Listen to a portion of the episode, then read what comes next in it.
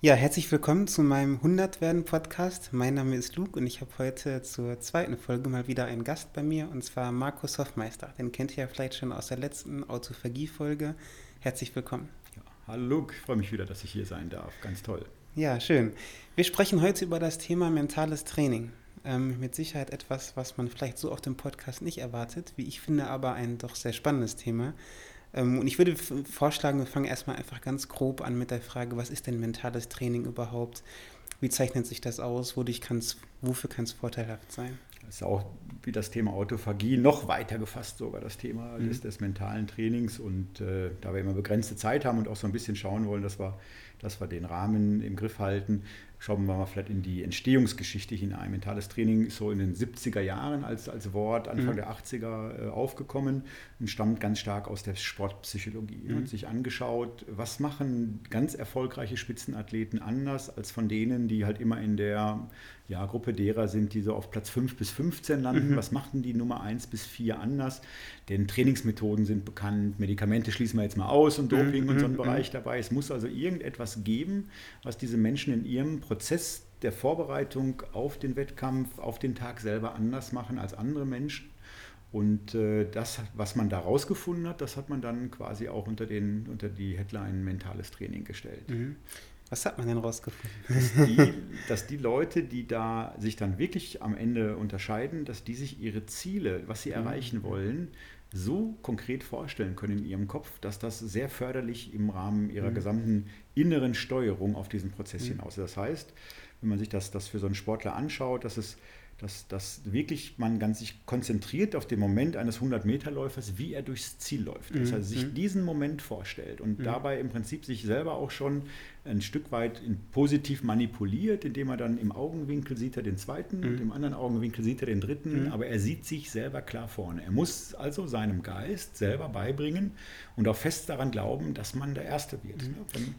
Ist das was, was, sag ich mal, rein mit, was man rein mit sich ausmacht? Also wirklich was nur in der Vorstellung passiert? Oder bezieht das, bezieht sich das auch auf Dinge wie es laut auszusprechen, anderen davon zu erzählen, es aufzuschreiben. Fällt das auch in diese Rubrik? Das fällt alles mit in die Bereiche hinein. Das okay. ist, wenn man sich so die, die Struktur unseres, unserer, unserer, unseres Bewusstseins anschaut, dann haben wir ja den rationalen Denkapparat, also das, mhm. das, das, das Bewusstsein selber, was wir haben.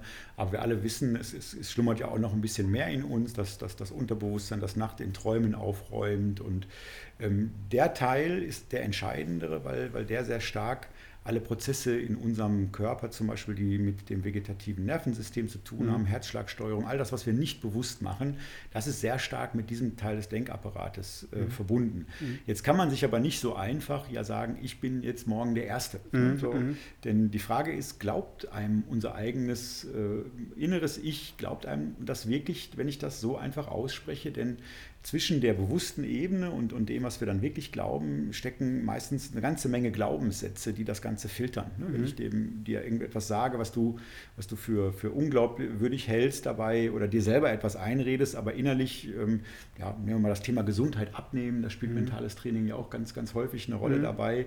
Das sind dann so Sätze wie, nee, meiner Familie waren eh immer alle dick. Ne? Also dann, mhm. der kann sich dann 15 Mal vorstellen, dass er demnächst vielleicht schlank aussieht. Das mhm. wird nicht ankommen in seinem tatsächlichen äh, Kern des Denkens, wo es hingehört dabei. Das heißt, dadurch, dass man ausspricht, dass man anderen das Ganze sagt, mhm. dass man seine Ziele richtig wählt, dann mhm. auch, dass man die, die auf der einen Seite für mhm. sportlich, aber auf der anderen Seite auch für erreichbar hält und sich in gewissen Stufen dabei hält, da gibt es eine ganze Menge Techniken, wie man sich tatsächlich dabei hilft. Und das, was du gerade ausgehört, auf jeden Fall dazu, sich jemanden zu suchen, dem man klar sagt, pass auf, ich werde nächste Woche den Marathon laufen und ich bin mir da ganz sicher, verpflichtet einen selber, hilft ja. einem aber auch dabei, sich innerlich selbst davon zu überzeugen, denn es geht nur um das Glauben, nicht um das Wissen.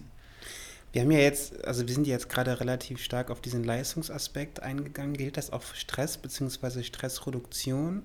Entspannung spielt das da auch mit rein oder ist das tatsächlich eher für, ja, für Erfolg gedacht?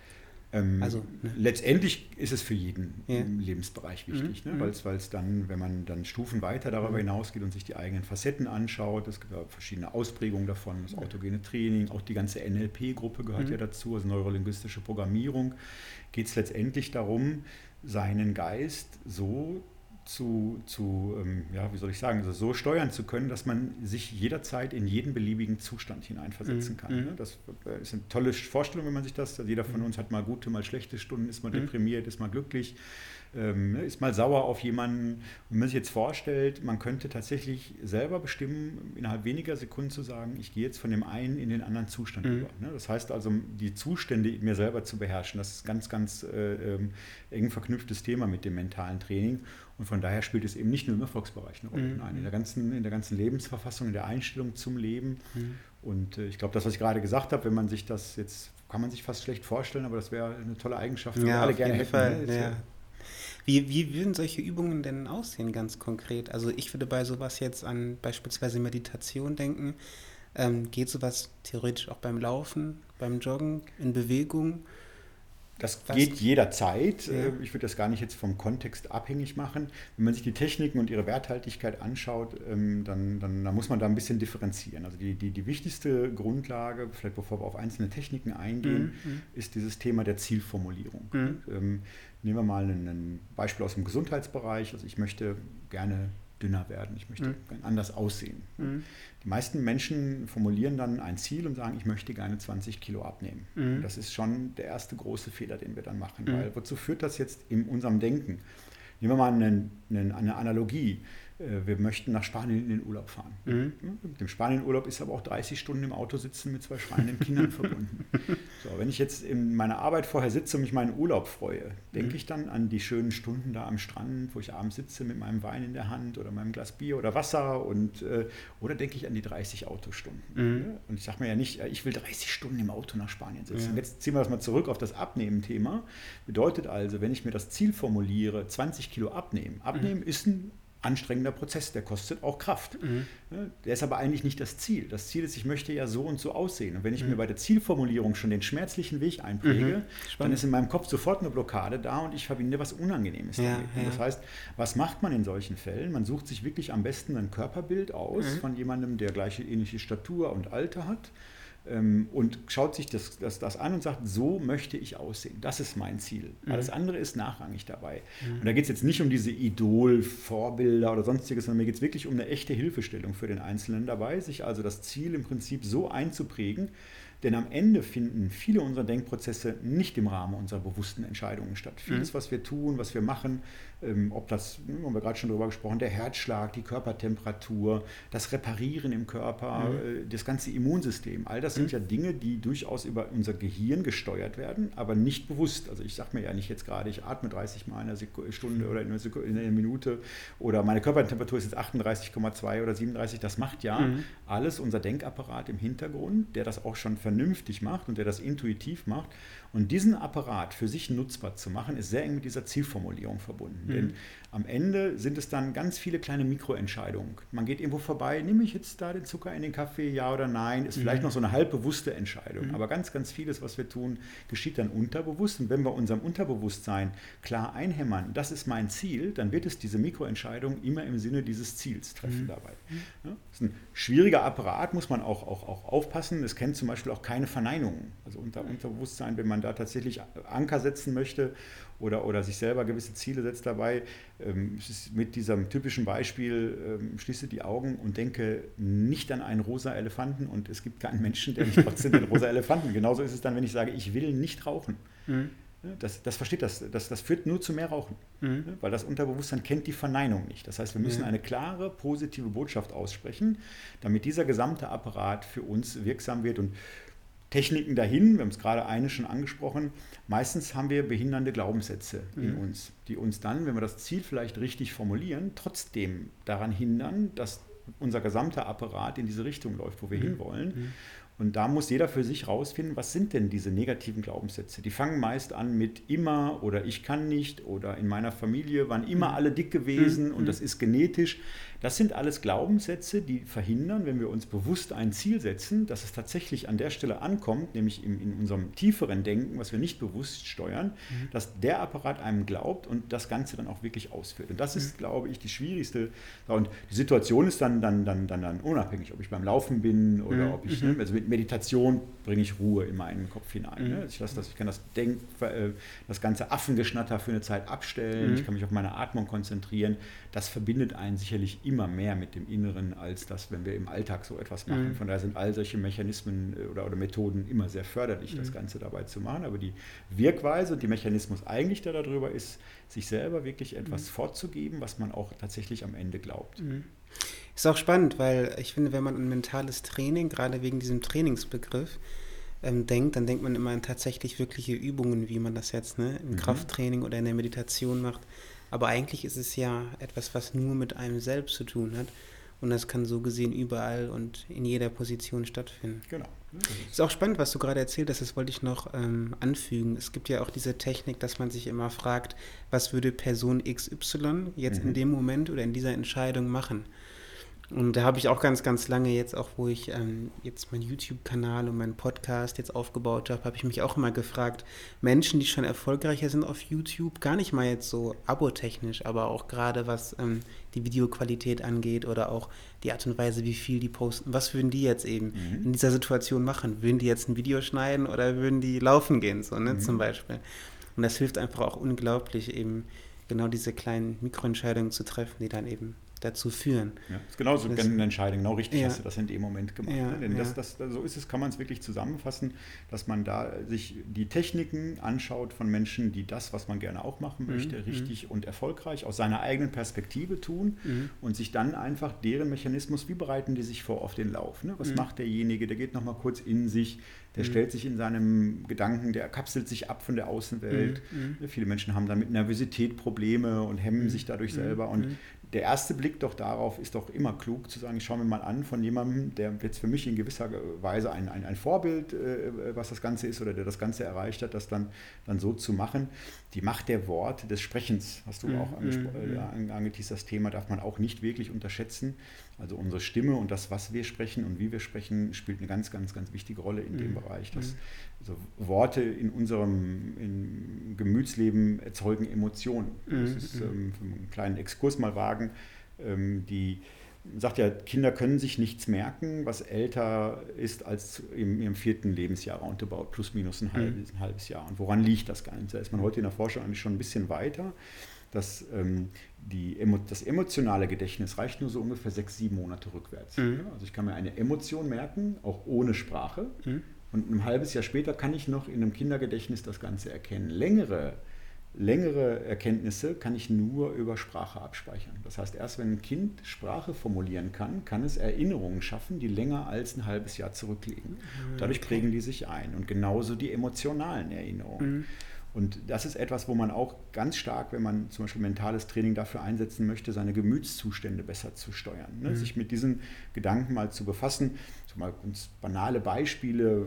Jemand wird in der Schule halt immer gehänselt über viele Jahre mit einem speziellen Wort, du mhm. Dummkopf oder so etwas. Mhm. Und das hat mhm. sich ganz fest bei ihm eingeprägt als mhm. Wort und ist mit diesem emotionalen Zustand, ich fühle mich klein, ich fühle mich in die Ecke und ausgegrenzt verbunden. Und wenn man dieses Wort dann später in seinem Erwachsenenleben benutzt, dann führt das immer dazu, dass diese Erinnerung an diesen mhm. Zustand wieder herausgekramt. Mhm. Dass man dann zum Beispiel, kommst abends nach Hause, der letzte Parkplatz, den du gerade einparken wolltest, stellt sich ein Nachbar rein und äh, dann neigen wir ja gerade nach gestressten Tagen dazu, mehr auszuflippen als eigentlich angebracht. Das ist ja maximal ärgerlich und man mhm. sucht sich halt den nächsten Park. Und alleine dann zum Beispiel durch das Schreien, du Dummkopf, in der Person, die wir gerade beschrieben haben, mhm. führt dann sofort, dass dieser ganze Emotionsapparat wieder in uns hineinkommt. Ich habe das jetzt nur als kleinen Exkurs mhm. eingeführt, um darauf hinzuweisen, dass eben gerade im Themenbereich mentales Training, das Sprechen, das sich selber vorsprechen und das Benutzen spezieller Worte auch eine ganz wichtige Rolle dabei spielt. Ne? Wie mhm. man sich von der einen in den anderen Zustand zum Beispiel hineinbegeben mhm. kann, dass mhm. man solche negativen Worte für sich herausfindet. Die sind ja mhm. bei uns allen unterschiedlich, im Positiven wie im Negativen. Ne?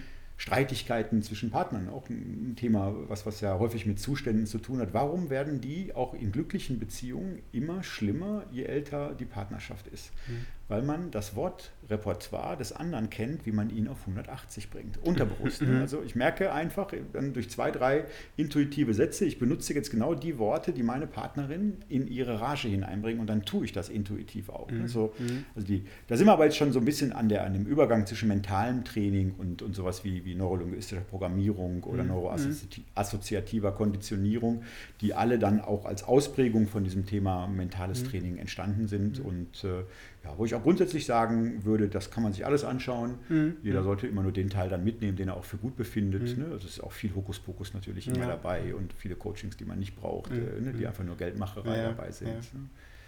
Jetzt so für die Hörer vielleicht, wenn jetzt jemand sich überlegt, ich würde dieses Training gerne mehr in meinen Alltag integrieren. Was gibt es da für Techniken, beziehungsweise macht man das dann einfach? Also ist das einfach eine Sache von, das kommt über Wochen, Monate? Also es beginnt mit der Zielfindung. Das mhm. ist also, das würde ich auch sagen, also mhm. würde man vermuten bei allen Coachings oder Trainings, die man dabei macht, ist tatsächlich, dass man, man möchte ja was erreichen, man möchte sich in irgendeiner Form verändern mhm. Und möchte dafür dann mentales Training einsetzen. Das kann im Job sein, das, das kann mhm. im privaten Leben sein, das kann sportlich, das kann gesundheitlich Themen mhm. sein dabei. Und der erste Schritt sollte dann sein, eben ein, ein positives Ziel für die Sache, die man erreichen möchte, tatsächlich mhm. sich anzuschauen und das ganz stark zu verbildlichen, das ganz mhm. stark zu verinnerlichen, dabei auch ein bisschen darauf achten, was für eine Art Typ ist man. Wir sind alle unterschiedlich, was unsere Denkweisen und Gedächtnisse betrifft. Wir haben Menschen, die sind sehr visuell, die, die können nur in Bildern denken oder denken maßgeblich in Bildern. Viele, mhm. die eher ein Audiotyp sind, die über Stimme was machen, dann mhm. kineastische Typen, die sich plastisch Dinge vorstellen. Mhm. Da muss man sich mit sich selbst ein bisschen beschäftigen. Mhm. Dann das, das Ziel, da gibt es ganz viele Techniken dazu. Mhm. Zum Beispiel die Technik der smarten Ziele würde ich empfehlen. Mhm. Findet man mit Smart Google-Sachen ja. relativ schnell, dass man ja. eben so ein paar Merkmale hat. Ist das Ziel richtig formuliert? Ist mhm. das für mich zugänglich? Ist das mhm. dann auch in Häppchen wiederum so gemacht, dass ich einzelne Schritte messen? Eine Messbarkeit bei der Zielerreichung ist auch immer ein wichtiger Punkt. Man kann nicht mhm. sich was heute vornehmen, was in drei Jahren dann irgendwie so ist und ich kann dazwischen gar nicht mich orientieren, wo ich gerade stehe in dem ganzen Prozess dabei. Das ähm, also von daher, das, das wären eigentlich aus meiner Sicht die, die, die, die wichtigsten Dinge. Und das Zweite dann, damit anzufangen, zu überlegen, wo hemme ich mich selber durch diese mhm. negativen mhm. Glaubenssätze. Mhm. Ne? Und egal für wie gut oder äh, meditativ wir uns halten, wir alle haben diese Glaubenssätze in uns. Mhm. Und das macht schon auch mal Sinn, sich mit denen zu beschäftigen. Denn erst, wenn ich mir selber glaube, dass etwas gelingen wird, wird es auch gelingen. Es ist mhm. auch das Thema der Self-Fulfilling Prophecy. Ist ja mhm. auch so ein, so ein, also die, die, ne, sich, ähm, die Prophezeiung, die sich alleine nur deswegen erfüllt, weil ich sie ausgesprochen habe. Mhm. mhm. Ja, weil tatsächlich, wenn wir uns selber Dinge glauben, dann machen wir sehr viele Sachen auf der Mikroentscheidungsebene, die uns in diese Richtung bringen.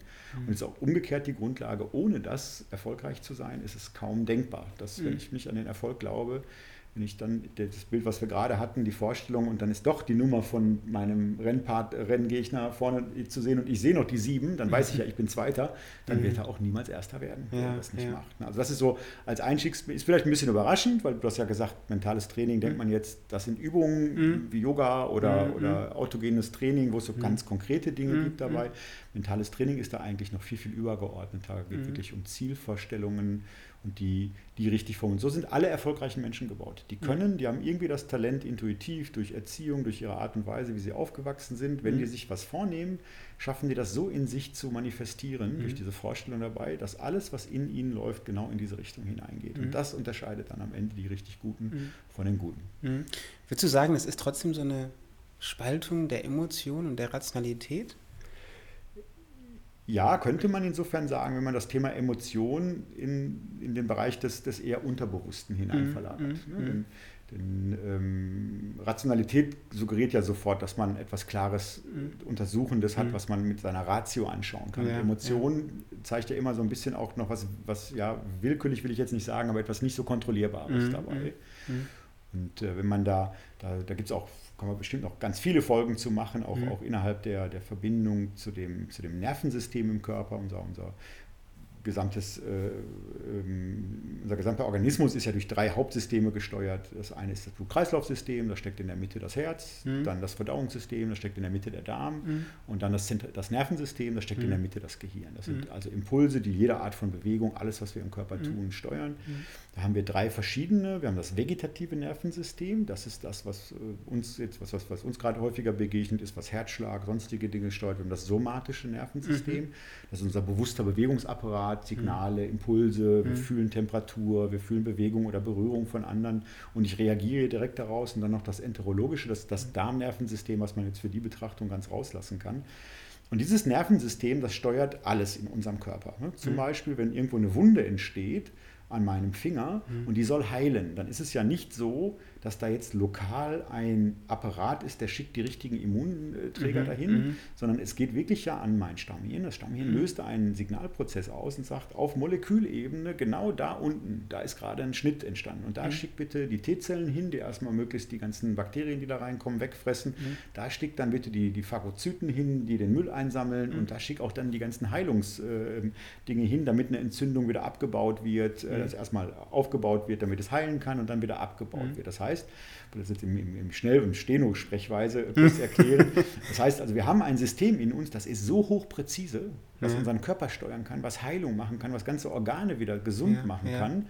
Und es geht am Ende darum, dieses System für sich zu nutzen. Mhm. Ob das jetzt gerade im Bereich des Erfolges und der mentalen Trainings war oder jetzt im Rahmen der Gesundheit ist. Dabei, mhm. dass Wer zum Beispiel nicht daran glaubt, dass er gesund werden kann, der wird auch nicht wirklich gesund werden. Ne? Mhm. Weil das, wenn, wenn dir dann dein eigenes Bewusstsein, Unterbewusstsein nicht glaubt, ne? das, das gibt es ja ganz, ganz, ganz viele Dinge, kann ich sehr empfehlen. Die, die Methode nach Emile Coué, das ist ein Apotheker aus Europa, wollen wir jetzt nicht hier länger ausführen, gibt es äh, spannende, spannende Methoden, wie man eigentlich nur durch das Sprechen von gewissen Botschaften lernt, sich selber auch solche Aufträge zu geben mhm. und die dann aber auch so ausformuliert und spricht, dass man sie sich selber glaubt. Das heißt, meist bringt man sich in so einen typischen meditativen Zustand. Mhm.